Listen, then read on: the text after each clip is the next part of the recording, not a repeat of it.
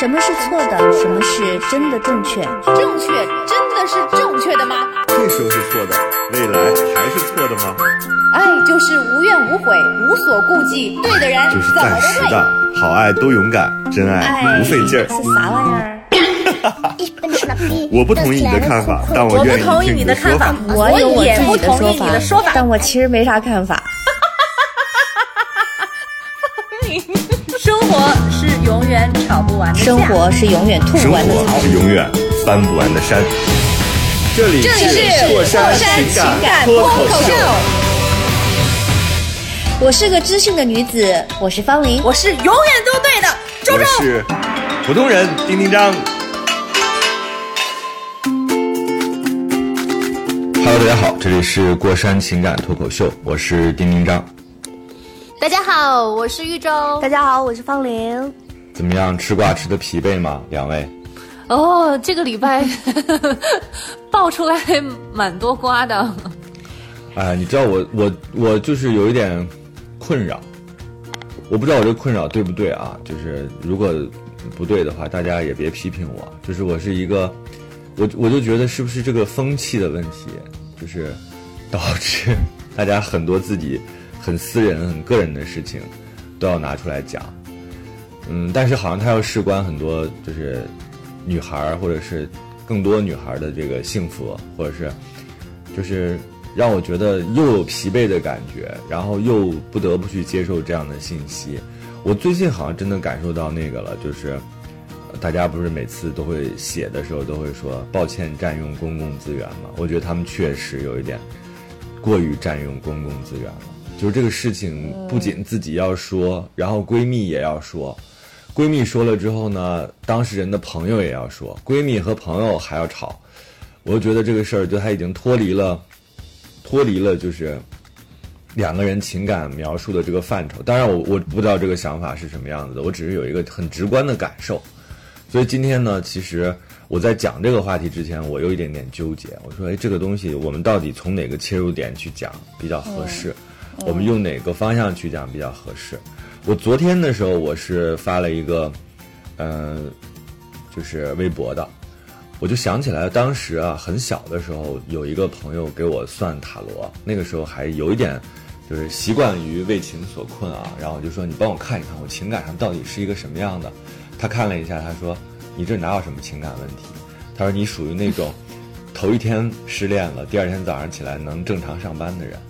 我当时是不信的，我觉得我这么飞蛾扑火、赴汤蹈火，我怎么可能就是会不受影响呢？其实我知道我内心是受影响的，但是我的行为逻辑和轨迹，我还是按照一个正常的就是生活状态去完成的。所以我，我后来我发现说，哦，原来我不是那个会赴汤蹈火的人。然后昨天我又去开剧本会的时候，呃，制片人突然间问我说：“你做做过最浪漫的事情是什么？”我就在大脑当中疯狂的回忆，我没有，所以你们俩可以先回答一下，你做过最浪漫的事情是什么？这个情侣之间啊，那不然呢？父母之间呀、就是 不有的浪漫事情可能是跟闺蜜啊，就是就好玩的事儿啊，浪漫。我觉得，嗯、我主动的飞跃几千万公里来跟姥姥见第一面，我现在想来还挺浪漫。几千万公里，你是去西天我知道，哦，几千公里。去西天取经了吗？这是姥姥在哪儿？在月球上，嗯，这几挺浪漫的。千公里对，几千公里，对我刚哎，才几千公里吗？因为，但是你那个时候你是也不知道有什么样的结果，对吧？你也不知道会发生什么。甚至当时是已经做好了可能不会有好的结果的这样的一个打算，因为当时都不打算去了，嗯 但是票提前订好了，哎呀，就想着说那那就去一趟吧，见个面吧，不能浪费票，就是对吧？票是无辜的。呃，对啊，那你跟我是一样人，的呀然后塔罗一算也是没有什么情感问题。是吗？嗯，方玲呢？反正嗯，没有，没有。你不能这样，你作为一个主播，你不能说就是把自己保护的这么好，你什么都不真没有讲。我啥什么的，我我我连这个别人给你做的浪漫的事情呢，你记得的？对，我因为我我我其我不认我不知道那是不是浪漫，我觉得很多浪漫其实伴随着一点恐怖，就是因为我我是那种就是我从来没有一个一见钟情的例子，基本上没有，所以我都是从朋友变成恋人的。那你说嗯，我是会有浪漫吗？我我觉得我这种情况一定会比较少吧。就是你本身你就认识了，然后啊且熟悉，然后突然浪漫起来，你还不得觉得这人疯了？所以你真让我不是啊，浪漫，浪漫不是说是非得非得要在表达的那个时候对，才会，或者是初期才会有。嗯，觉得老夫老妻其实也蛮多浪漫的。哦，那我只能说没有那种惊奇惊奇的浪漫，就可能有点小的，嗯，嗯比如我我嗯，我觉得打动内心就行了，哦不是那种说九百九十九朵玫瑰说横的种那种然后不是对吧？啊，那嗯我不是不是那样的，不是不是电视里头能演出来的那种。对，嗯，那比如说，就是嗯我不会做饭的时候，就是学学做饭，然后自己偷偷准备。差不多一周的时间，然后做一个生日的晚餐。就我有对其那那菜不得坏了呀？一周的时准备一个星期是在 是在看书，就是哦学看怎么习啊做，这对是学习，对我以为从周一开始做，提前周日吃这个饭提。前一个礼拜做好。就模拟说啊这怎么做，因为还在工作的过程当中，你那是但是最后都辣是失手，做的吧？对吧？就是前面想的特别美好，没有，然后做的时候练习的时候特好，到自己这个亲自下厨的时候，突然间煮咸了。我好像还没有，就还挺好吃的。反正我是觉得挺好吃的，对方什么样，我我已经被我自己感动了。就是 我我后来已经就是记不太清楚，说对方确实对方肯定说好，但是我自己觉得嗯味道挺好的，我就被自己感动了。哎，原来也可以哈。然后就是对方留下一封信 说自己吃，分手，走开。我点个外卖了。对，比如做饭我接着问啊，哎为啥就是你们做过、这个问题啊做过最疯狂的事情是什么？哦，我可能刚想的是这个主题。我那个不，我可以同，我可以同样的回回答呀。飞了几千万公里是吧？对，一个母猩猩飞向一个公猩猩，就是需要飞跃几千万光年。最疯狂的事情，我觉得最疯狂的事情，可能去去主动主动，比如说对方来主动见我的父母，啊，就是突然突然见的，或者是就是嗯本来可能走在、走到门口了，说哎，就就差不多送到这儿了，我上去见见吧，咔，然后就见了，就去见了，呃，毫无防备，可能在恋爱初期的时候，呃，父母也嗯毫无防备。那你当时应该还挺高兴的吧？因为这表示对方还挺在重视的，就有。我觉得所有人都会很高兴，就我爸妈，我爸妈也不是没有见过世面妈不高兴，我爸妈，我爸妈可能、哦是你爸妈见对方啊？不是，是是他来见我爸妈对方要见父母，嗯。哦哦哦，OK，妈妈可能不同意，妈妈说我的珍珠项链没备好呢，我还没戴好呢，怎么就来了呢？我妈是的哎丁，丁章，你太了解我妈了，不是珍珠项链，我妈说，你不能通知一声啊，我正在扫地，还出汗，对啊，你就不能说一声吗？说一声会怎么样？就这种，嗯那周周呢？你恋爱当中有过什么疯疯狂的事情吗？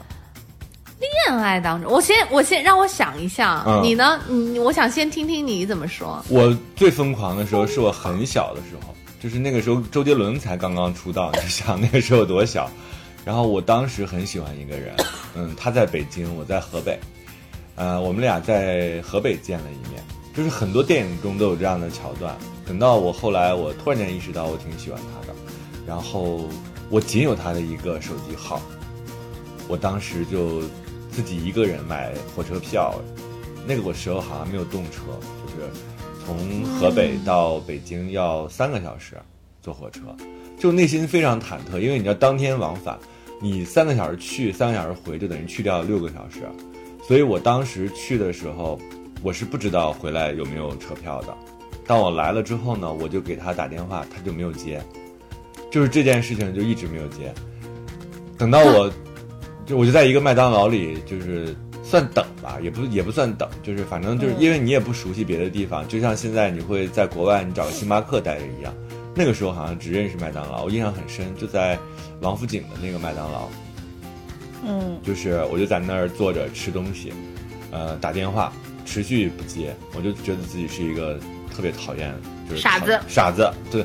但那个时候只觉得自己很讨厌，就是没有觉得自己傻。后来等到我意识到说，哎呀，我要往回走了，因为没有会不会没有票？结果我就去了火车站，发现火车站真的没有票，就是当天晚上我是回不去的。我那个时候还没有在外边留宿过，所以我自己就是整个的那个状态是非常崩溃的。你知道我后来在哪儿住了一夜吗？就是那种临时休息室，嗯就是那个天哪，嗯，嗯，我就是知道我知道，那种而且还是那种西客站那种，是看守所的临时 就是临时休息室，呃，很和和很多人住在一起。候车大楼。对对对，哦然后第二天早上起来，我就买了最早的一班火车，离开了北京。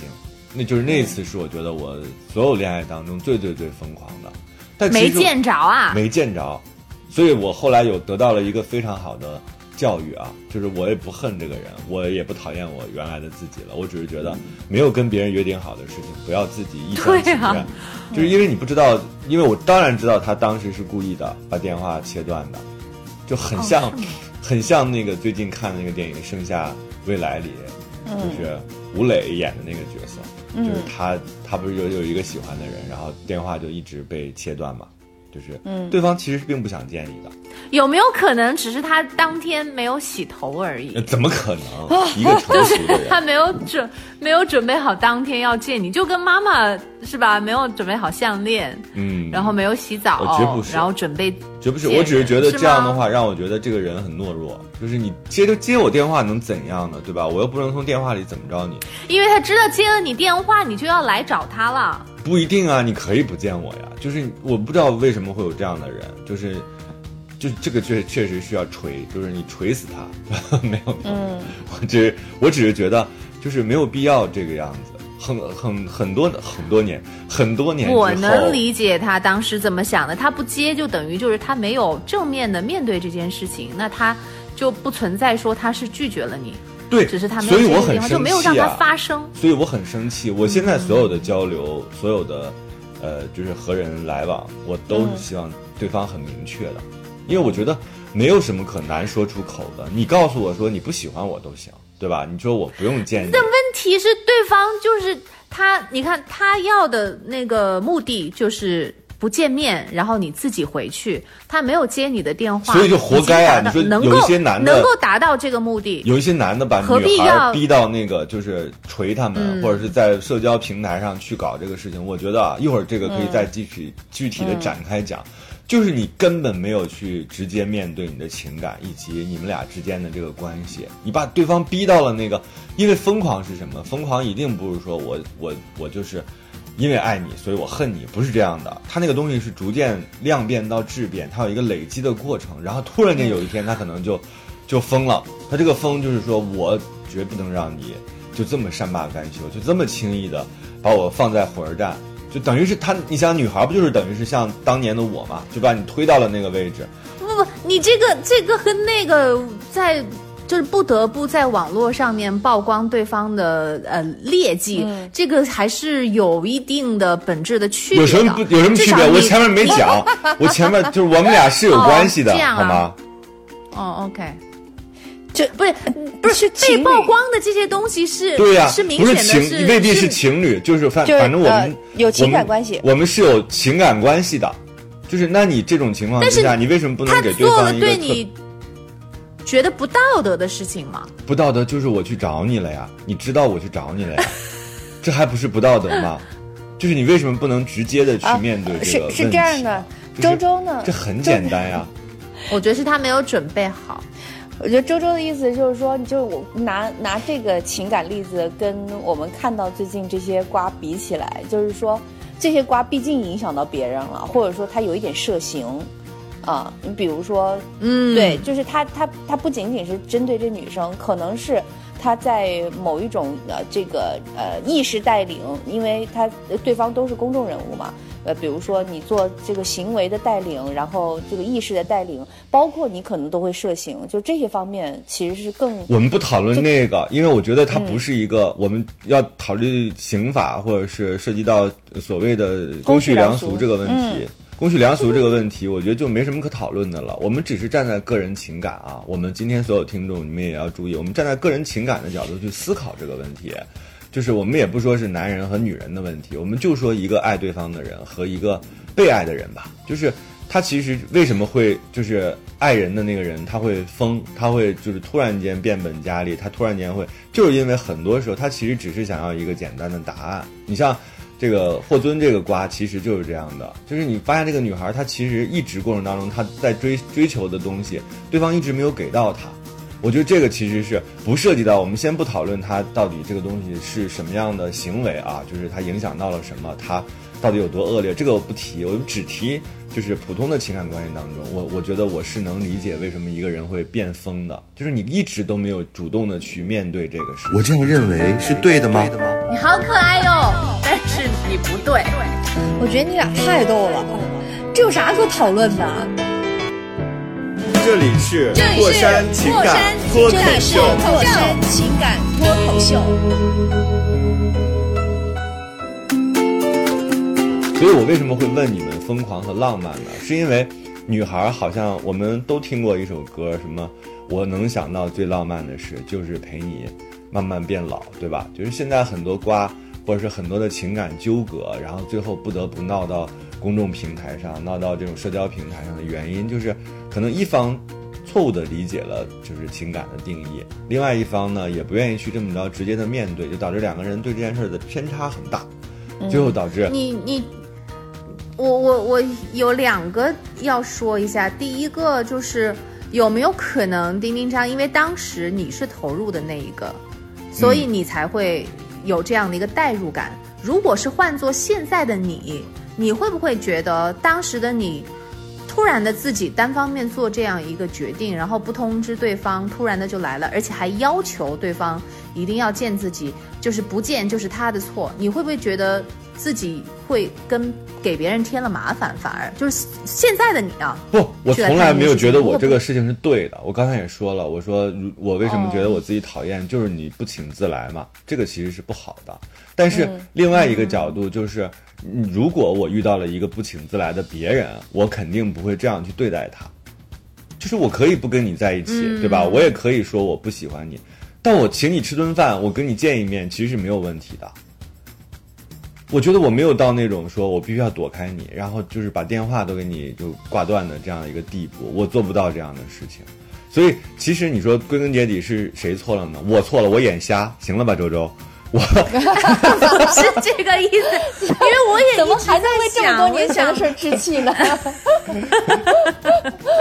还要把刀递到我手里，不是你就是你就是觉得我我不是一个完美的受害者呗，对吧？没有，你就觉得我我自己没有做到我自己的，我错了还不行吗？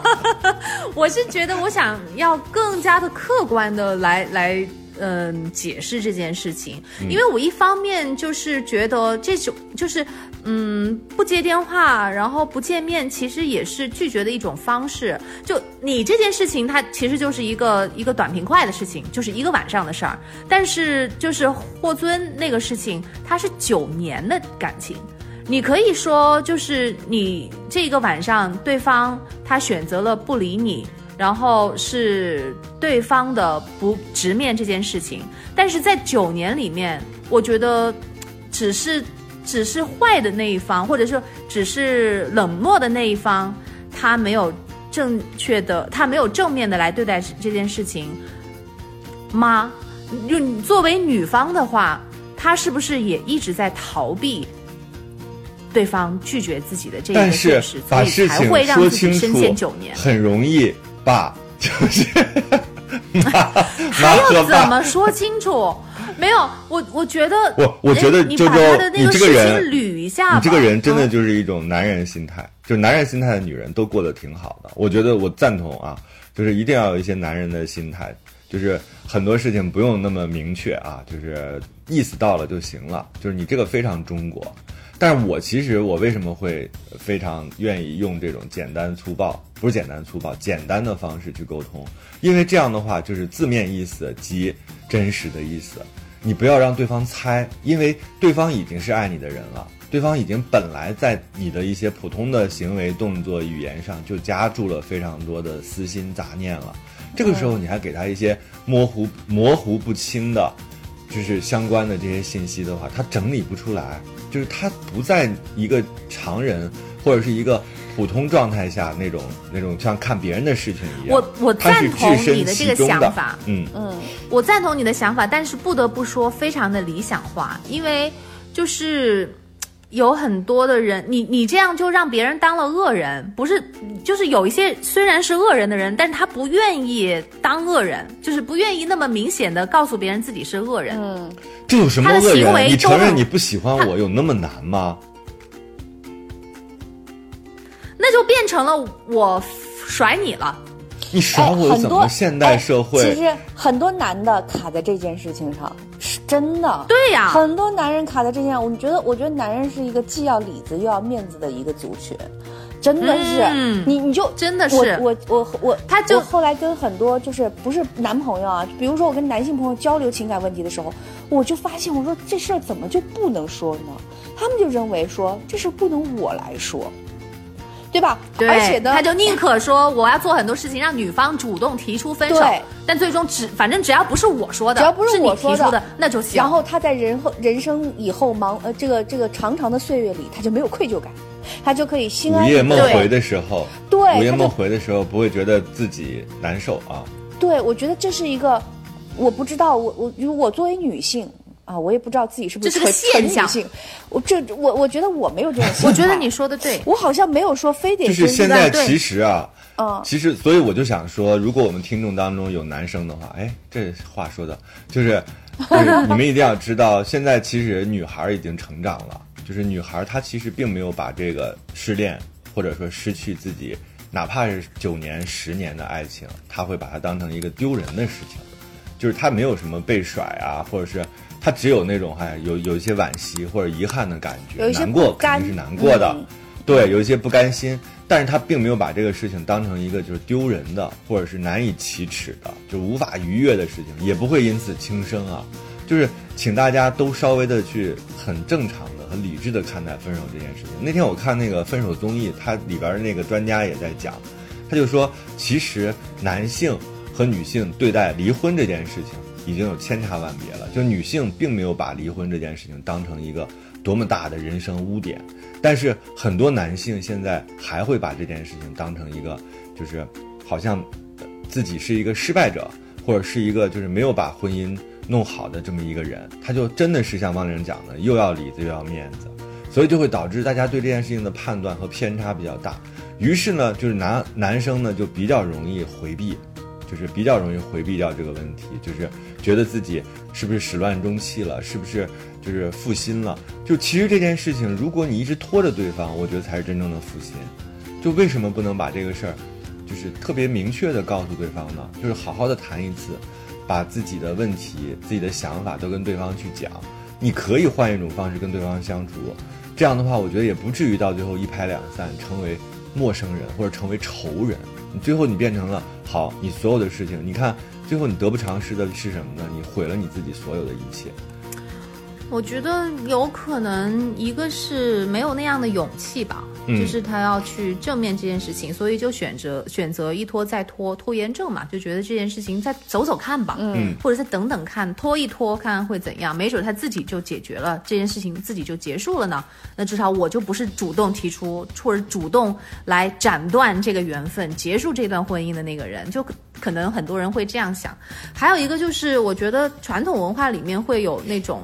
就看破不说破的这样的一个习惯，就是，嗯，我我其实很赞同丁丁章说的那个方法，就是有什么事情大家好都说，摆在这个桌面上说的清清楚楚，这样其实双方都都都都舒服，然后事情也好嗯办。但是很，但是其实放在现实生活当中比较难，就尤其是就是成年人的世界里面有一些就是，嗯、去间接的去表达、传达这个意思，反而会绕着弯儿去走，不直接把这把这件事情说出来。但是你不觉得吗？如果我们不倡导这种这种就是简明扼要，是吧？就是特别直接的表达方式的话，其实你不觉得很有不不安全感吗？你除了能感受到，比如说你对脑脑啊，你当然你们俩现在非常好。如果他对你突然间有一天有冷暴力的行为出现，他也没有告诉你，你就主动的去提分手吗？就是它会让你在一个就是相对你自己认为安全的区域之内，依然有不安全的感觉。你不知道自己身边人想什么的时候，你不觉得这是一个恐怖片呀吗？它已经不是个爱情所以我。不是，所以你就去找属于你那个星球的人啊。你看，那我我跟脑脑的话，即便是说哪天吵架，或者是有什么那个的话，我我能够百分之百的保证，就是也会把这件事情给谈清楚。就是即便是就是有了矛盾了，也也会也会我会我会去问，我会我其实现实生活当中跟丁丁张是一样的，我也是希望什么事情都能讲清楚，你最好跟我说 不行。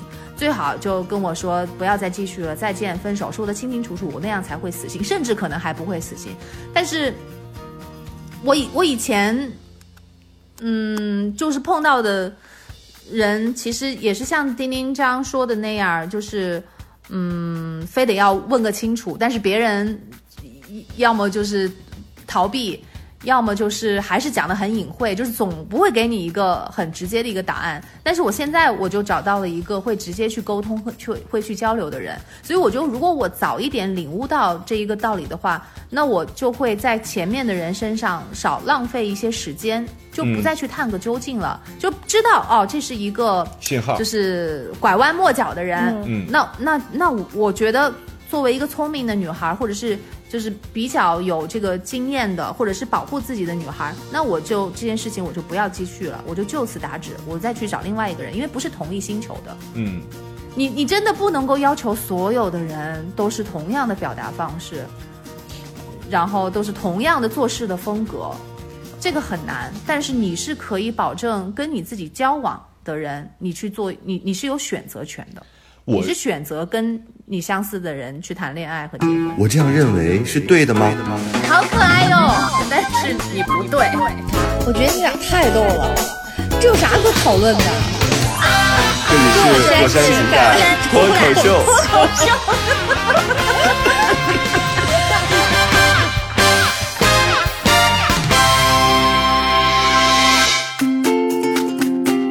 想问一个问题，你比如说我们三个人就至少有一个特别一致，都喜欢直接的人，因为这样子你节省时间，然后不用去浪费太多的那个那个心力。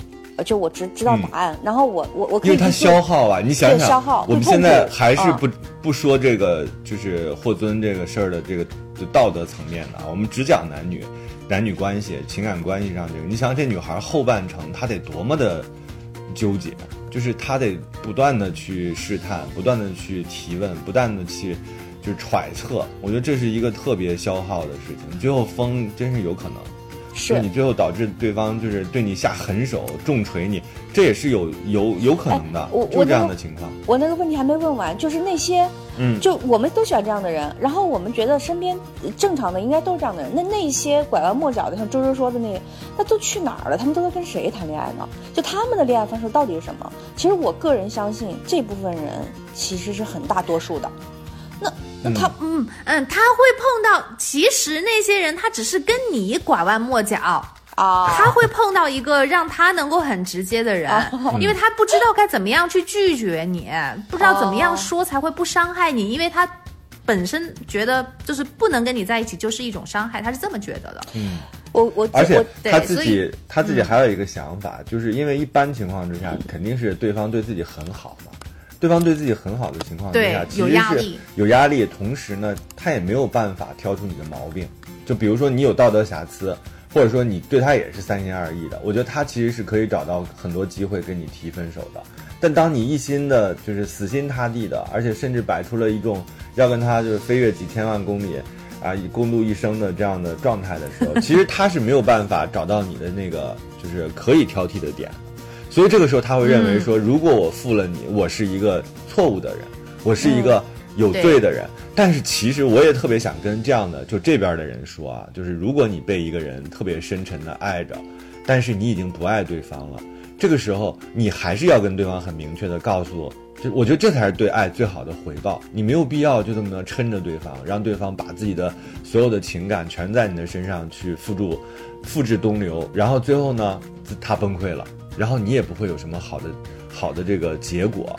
对于你来讲，你你你不是说对方爱你，你就必须要接受的；也不是对方爱你，你就必须得啊一一定得在他的手心里怎么怎么样的。就是你不要把这个东西变成一个自我负担。你这是有点事后诸葛亮了，就是，嗯，你你到了啊，人家没有直接跟你说，整了半天，你自己把这件事情给弄明白了之后，你这个时候你才会说啊，你怎么不早点说？你要早点说就怎么怎么样？但是对方肯定会觉得，有百分之六十的可能性会觉得你是一个，如果我直接跟你说了，你不知道会给我一个什么样反应的一个恐怖的一个状态。我的我的意思是，就是作为男生这一边，就是如果有一个女人特别爱你，然后也非常对你很很用心啊，我觉得不要把这个东西变成你的负担。你要知道说，你面对他最好的方式，其实是要尊重。尊重你们俩情感最好的方式，至少要你要先尊重自己。我觉得男生不要把这个东西变成一个说，我如果因为你爱我，所以我说我不爱你，是一个错误。我觉得这不是错误，你有不爱对方的权利，不管不管对方多爱你。我觉得这个事儿至少大家也要搞得很清楚。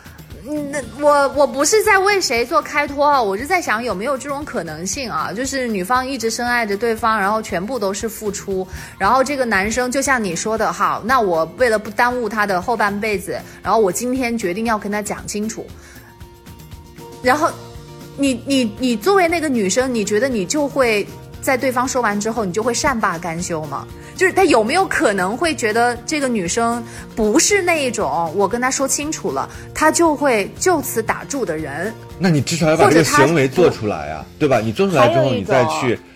因为他有一个预设嘛，他对这个女生应该还是有所了解的嘛他可能就知道她是一个会发疯的一个那种那种那种状态，就更加的不可控。哎呀我我猜测啊男性同胞就不要骂人啊！我我觉得大部分男性同胞还有一种东西叫自私，就是你能明显的看出来，他嗯有的时候有一个女人痴心为他付出，他谈了很多年，到最后他不爱这女的了，很享受。不爱这女的了，但是他又去找别的女的，但是他又不跟这个女的分手的原因是他就是自私，自私是什么？享受被爱的感觉。第一被爱，第二他认为不，你那是你，就你呀、对呀、所以你不会有这样的事情就是他啊。自私。周周，他你知道，当你被一个不爱的人爱着的时候，你非常难受的，你背若芒刺，你这个就是李成儒三件套，就是 李成儒三件套，你对知道是吗？那是因为你你有道德底线吗？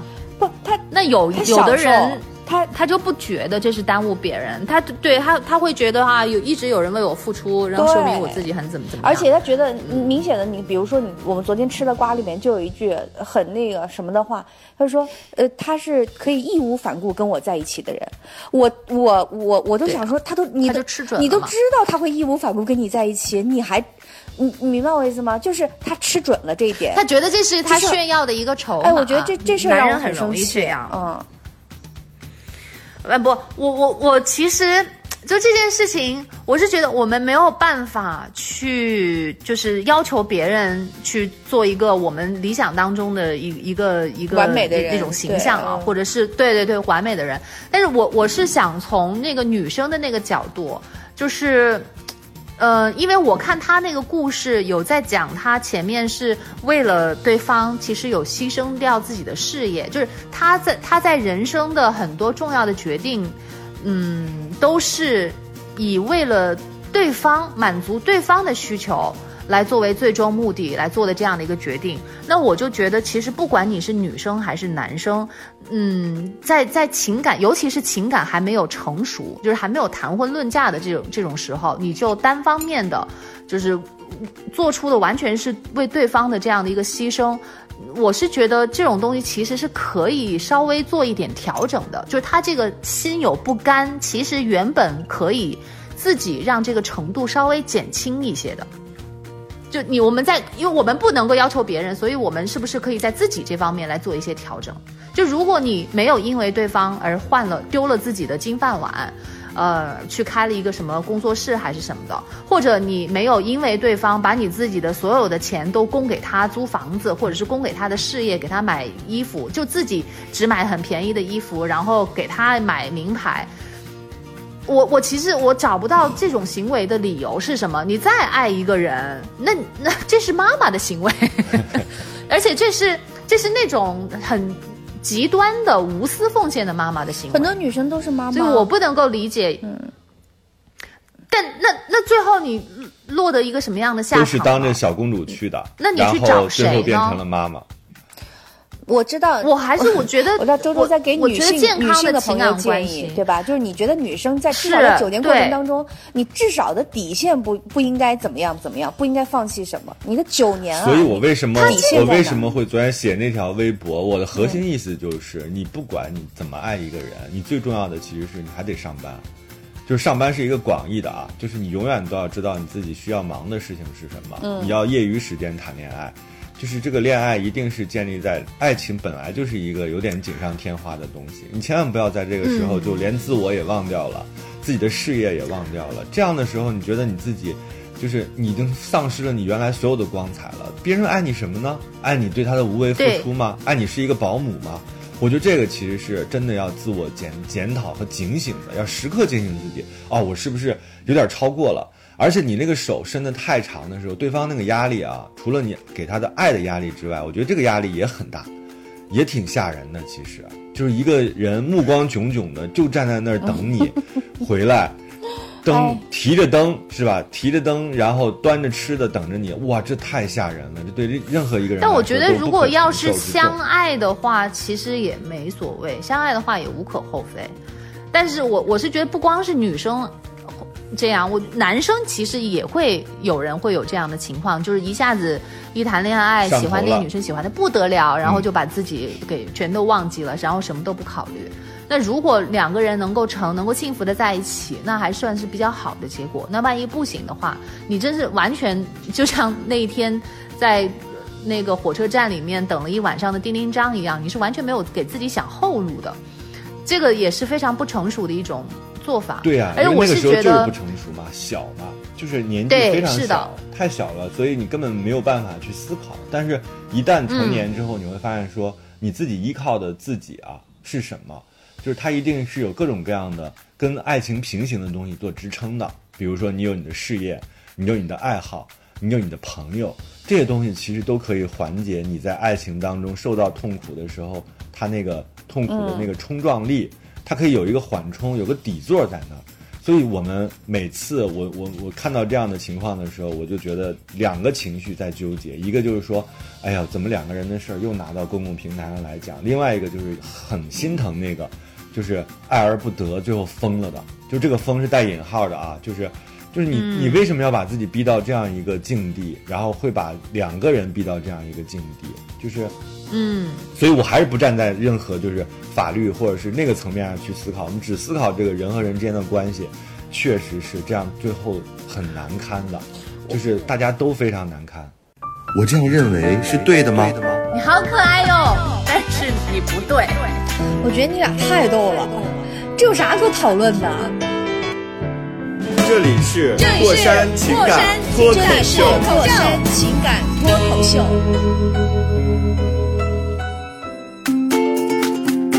我我是觉得比较好的，就是健康的。呃，我现在都不说是那种什么完美的爱情啊，或者是很甜蜜的爱情啊，就那样的。我其实我觉得，如果你能够拥有一段健康的情感关系、健康的爱情、健康的婚姻的话，其实就是很幸福的一件事情。那在健康的婚姻关系里面，其实两个人。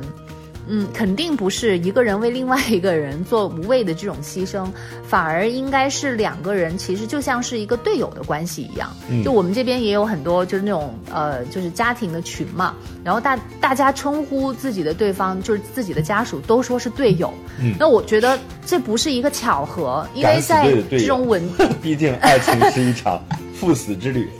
嗯不不不，我反而觉得就是后面的婚姻其实跟爱情没有太大的一个关系，因为两个人他就是合为一体，要共同的去。打生活当中的怪兽，就是会去闯那个各种关，比如说生一起生小孩，一起组建家庭嘛，然后一起买房嘛，然后一起生小孩，然后一起来讨论小孩去哪个学校读书嘛，就是这些东西一定是在就是。就是虽然好像不是像我们想象中的是那种花前月下呀，就是那种甜蜜的，但是但是你回到现实生活当中来，这反而才是爱情的和婚姻的最真实的一个画面，嗯，和他们的样貌，就我我感觉是这样的，所以你真是不可以说我我一个人就是，对，而且我我就觉得是两边互相扶持的，就是。嗯你你去为他分担一些东西，然后他也会支持你的事业，而且绝对不是说你挣钱我来花。嗯，这个男方和女方我我我都不赞同。嗯，就是男方挣钱我也不赞同。我就觉得双方其实他都还是一个独立体，只是两个人找到最合适的一个人在一起，然后能够共同的一起去实现一个目标，相对于一个人来讲会更容易的去实现共同的目标。我我想给就是就是在漩涡里的 男性同胞一点建议，比较实际的建议。这讲完你为什么要这么形容我们？形容我们女孩漩涡？你才是漩涡。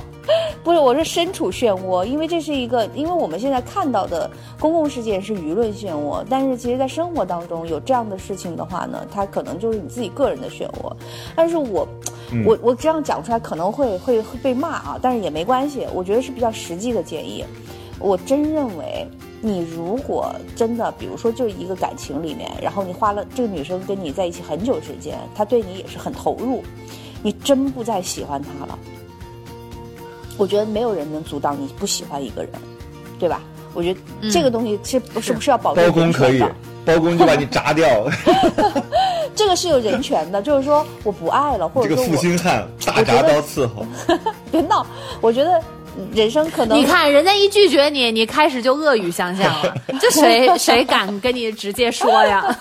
然后你你就是说，我就想，我想我也想清楚了，我也不自私，我也不拖着你了，只不过我没有办法面对和解决。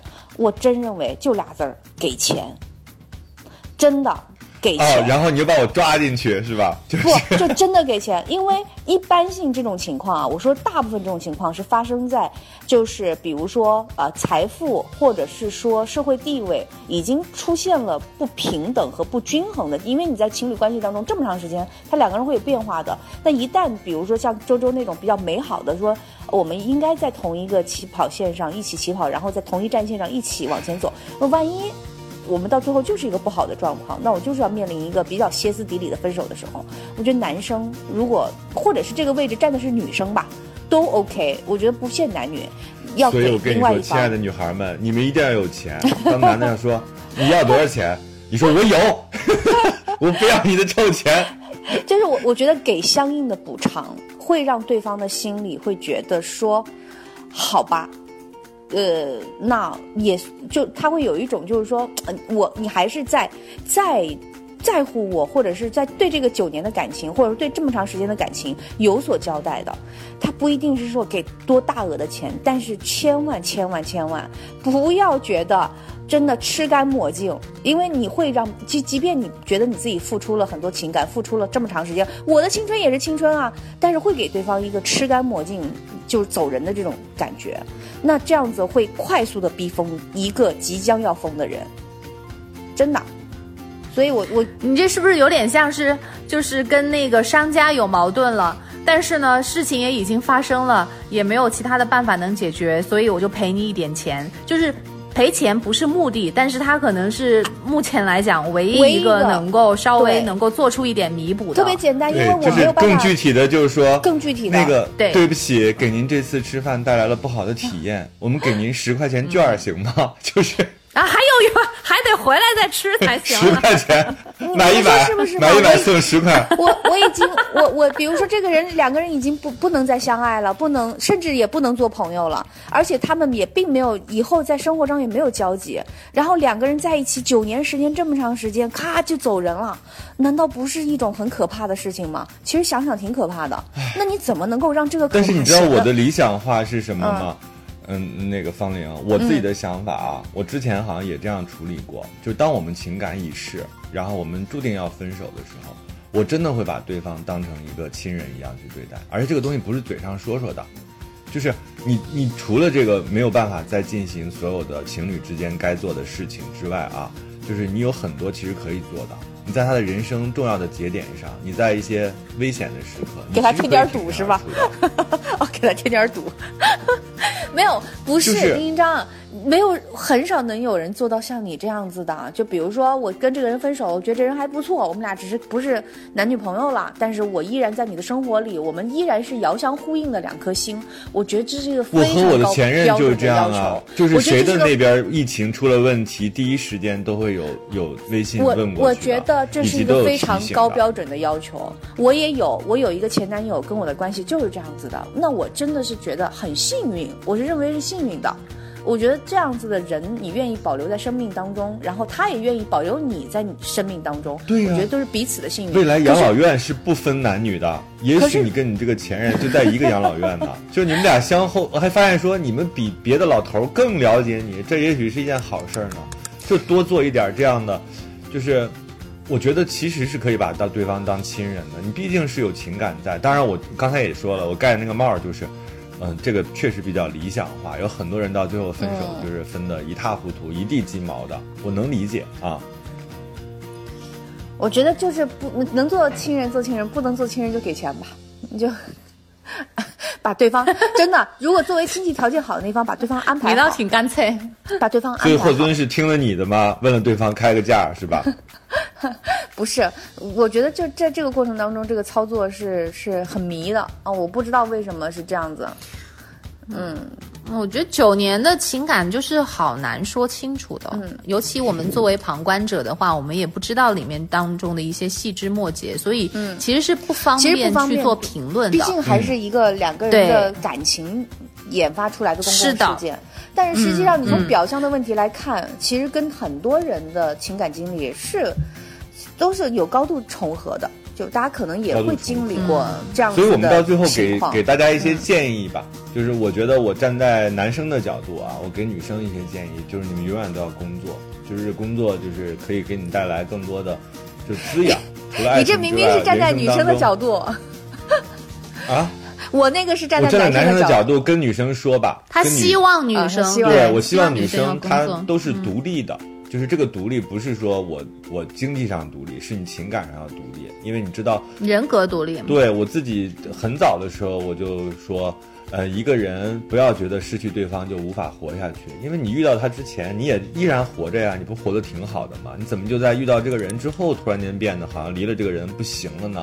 就是这个东西，你要知道它是一个非常偶然的现象，所以要把这个事情永远的爱情当成偶然的事件，然后自己永远都不要放弃自己个人的愿景、个人的努力，然后永远都要知道自己要留一些钱，那个钱不就叫就是 fuck money，吗？让你随时呢，就是对。去你大爷的，老子有，就是老子可以自己养活自己，老子可以让自己就是很开心，有那个底气。这个东西我觉得是、对，要有这个底气，嗯。嗯，皮卡，嗯，你看看，你看看，这就是自己没有工作，然后想要随便乱叫都没有地位都没有权利的 直观的体现。就是你，我对他平时也挺好的，只是有的时候我觉得他行为不端的时候，可确实需要管理啊。嗯我的建议基本谁叫你上就是这是。你是挣钱的那个呢？对，谁说我们皮卡不能挣钱？只是你不让他出去。就是是他自己给皮卡开一个嗯。微博，然后皮卡成为网红之后，自己能挣钱，想什么时候叫就什么时候叫，就挑你录节目的时候叫。那 你也啥都不能说。嗯，我那我这样，嗯那我我站在那个你说。嗯女生的角度对男生说两句吧，这样反反过来讲，嗯。就我觉得，嗯，就这么长时间的，就是吃瓜，还有就是我自己的人生经验告诉我，其实男生是一个，就很多男生是一个不太会会好好说你好，但是不太会好好说再见的一类人。嗯，我觉得如果你真的想成为一个，人家说三十而立，我觉得可能三十也未必能懂这个事儿，可能你很很很多年之后，你都不认为这件事情是一个重要的事情。但是如果你认为你需要在女人这个群体当中树立一个你真正是一个有担当的男性的形象的话，就是在任何一件事情上有头有尾，好好说开始，好好说再见。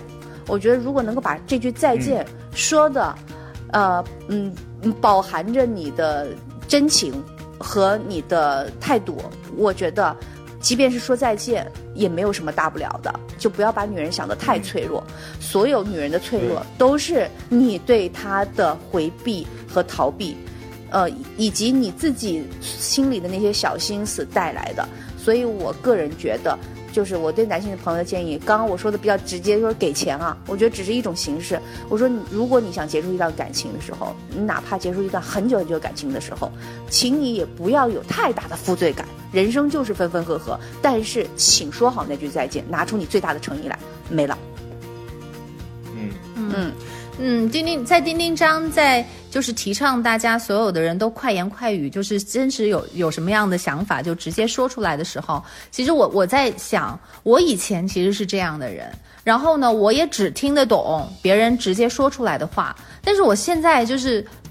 越来才明白说，其实啊、成人的那个社会里面有很多人他，他是不说出来的，他是只意会的，让你自己去体会、啊，就是呃，说话要听音儿，让你去听那个音儿的。我也是现在才明白这个道理，所以我为什么现在特别爱看一些什么情感真人秀的那些节目，然后我就看别别人在相处的过程当中，哦，原来这个男生他的这个举动或者这个细节的一个表现，他要传达的是对你不感兴趣的这样的一个意思。我现在在慢慢学这些语言，所以所以不需学要周周，我不需要周周 啊不需要吗我我真是认为，要不然我周周，你应该站在宇宙的角度替大家去 托付几句。你啊，我你不要我我是想你对。丁丁章站在男生角度，然后方林站在女生角度，我是想要对男生和女生其实都有话要讲。首先，我是其实是很想像丁丁章那样跟男生说，你有什么话你就说清楚，即便是伤人的话，也就是如果你说的话会让别人伤心，你也要真实的面对自己的情感。别人有权利知道真相。知道你现在真实的想法，我当然是希望男生能够把这些东话给全部都说出来。嗯，因为你不说明白的话，你做的那些行为比你直说更伤人。你看，浪费了他九年的时间，然后还没有得到直面的一个答案，这件事情又闹得沸沸扬扬。就是我们从最近的这个瓜这个事情来看的啊，我觉得就是简单的从我们从那个我们能看到的那些媒体，然后对这一段情感做的这个描述当中的一些事情，然后我做出的我的这样的一个第一的一第一的一个感觉感受，我觉得男生最好是能够直接说，这样的话这些事情就很清楚明了，能够做一个了结。但是对于女生来说呢，嗯，我还是觉得就是如果对方。不能够给你一个清楚的答案的话，你也应该要具备一个能够听别人说话的那个音儿的这样一个能力，能够知道什么时候撤离，就是不要在不值得你呃托付的人身上去浪费自己的时间和金钱。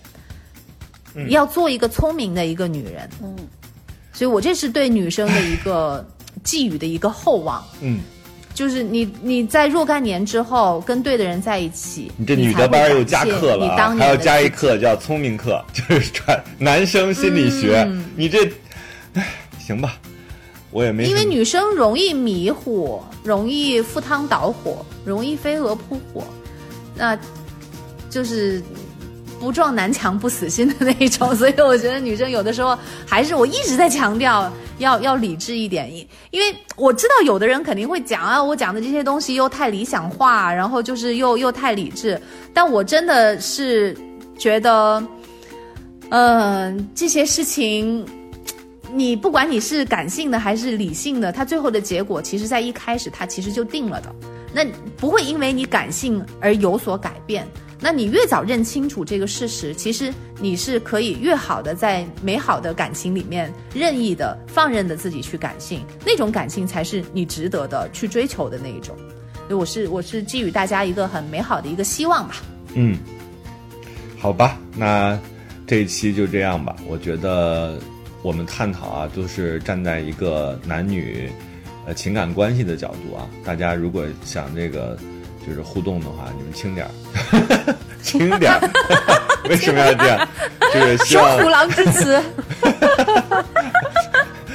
希望大家都能开心啊，能够享受爱情带给我们的好处，但是呢，也要承受爱情带给我们的这些难处，就不要把这个事儿变成我只想要其好的，坏的一点都不能承受。我觉得这也不对啊，就是人生当中总要遇到起起伏伏，那毕竟要成长。对，毕竟要成长，毕竟要就是面对各种各样的情感的状况，就是往前走就好了啊。好吧，那这期过山情感脱口秀就是这样。呃，我新换了麦克风，你们觉得我的声音怎么样？希望他没有批啊。呃，我们下周接着聊。我是丁丁张。嗯，那个我也是，我觉得大家虽然有一些观点的不一样，但是呃，我看到有更多的人在开始留言了，来表达自己的观点，我觉得这也是很好的一个现象。只是恳请大家能够把节目一直听到最后，就是把我们的观点听完整了，然后再来再来去表达。因为我前面就是上一期我看到有一个听众，然后在在讲他的那个观点，然后说跟你们的观点不一样。我看了他的，我觉得哎，这不就是我们的观点吗？对他有的时候 听不完，就是挺长的他也不知道有拖拽功能，对吧？他可能拖拽了，就把我们最正确的那一段给拖过去了。所以建议大家一丝一丝的听啊，听得特别仔细。你可以边做家然后务留言的时候轻点儿对吧？就你就开着当个当背景音乐听嘛，对吧？对吧？虽然有这个辱狗之嫌，就是不许侮辱狗，更不许侮辱人。你那是你那是故意装着吓他的，听得出来。嗯，他没事。你怎么舍得修你的皮卡哟？嗯真是的。嗯，好，我是玉州，我是方玲，下期见，下期见拜拜，拜拜，下期见，拜拜。拜。完了，好像话都说完了，总是沉默对坐着，眼里是浓浓感情是偏执的，越爱越是偏执的。不相信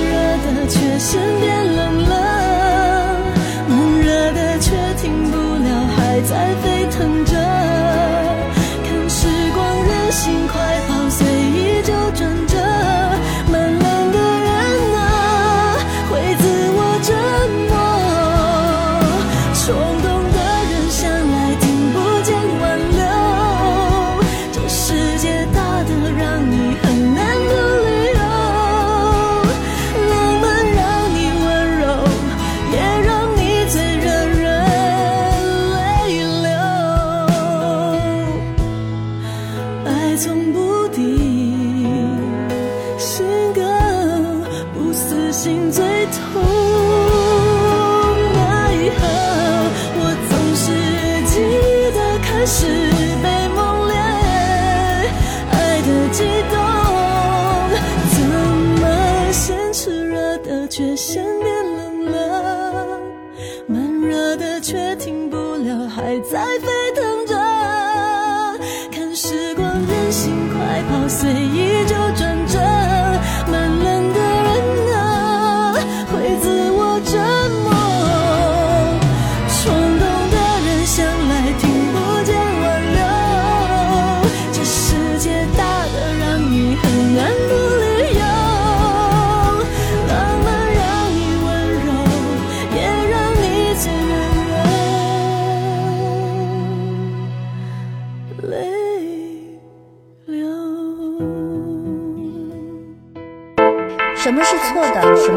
真的正确？正确真的是正确的吗？这时候是错的，未来还是错的吗？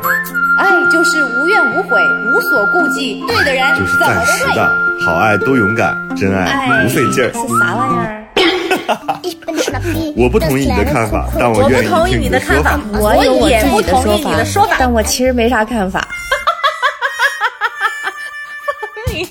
生活是永远吵不完的生活是永远吐生不完的草。是永远翻不完的山。这里是过山情情感脱脱口秀秀。我是个知性的女子，我是方玲。我是永远都对的，周周我。是普通人丁丁张。